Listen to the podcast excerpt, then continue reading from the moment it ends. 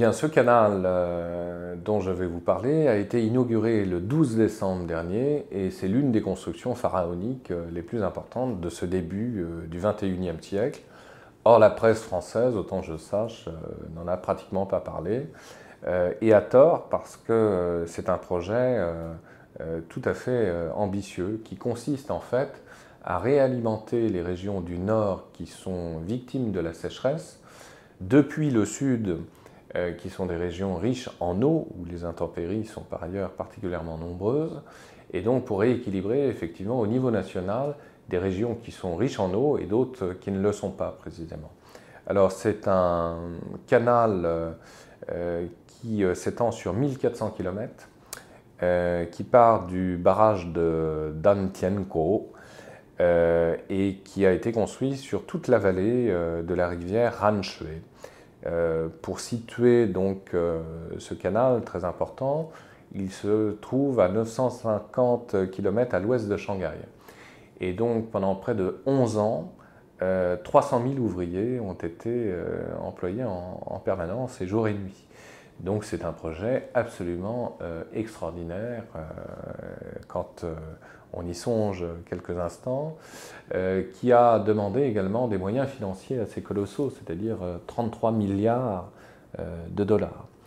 Alors bien sûr, dès que ce type de, projet a été conçu, les critiques n'ont pas manqué de, fuser, en Chine même, hein, pour plusieurs raisons.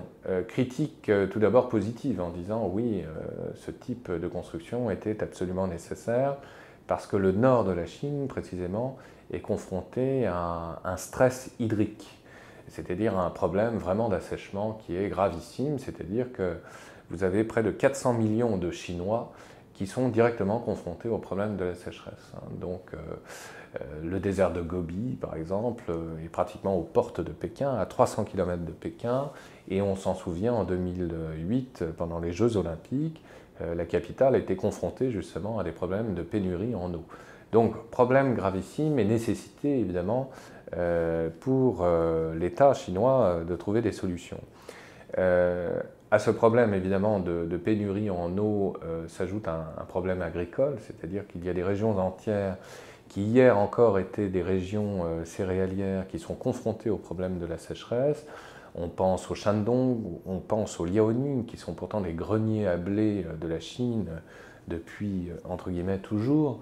Et donc, euh, ces régions, d'une manière récurrente depuis ces dernières années, sont confrontées à, ce problème. Alors, euh, la critique négative quant à elle, mais qui n'en est pas moins fondée, c'est de dire que l'alimentation depuis le sud par le nord, par le biais notamment de ce canal, va à terme très certainement contribuer, hélas, aussi à assécher les régions du sud et notamment euh, euh, l'un des grands bassins euh, du fleuve bleu, donc dans le sud de, la Chine. L'autre critique qui n'est pas infondée, c'est de dire que ce canal traverse également des régions où les fleuves sont pollués. Et donc cela risque d'aggraver même l'étendue, si vous voulez, du problème. Et enfin, euh, en dépit même de la construction euh, de ce canal, la consommation en eau dans les régions du Nord ne va cesser en réalité d'augmenter parce qu'on a des villes qui ne cessent de croître et qui par, euh, par conséquent ne cessent d'augmenter précisément leur consommation en eau. Ce sont les grandes conurbations de Tianjin, la même où Manuel Valls s'est rendu récemment, ou bien même Pékin. Donc la solution, euh, et un nombre euh, croissant d'experts semblent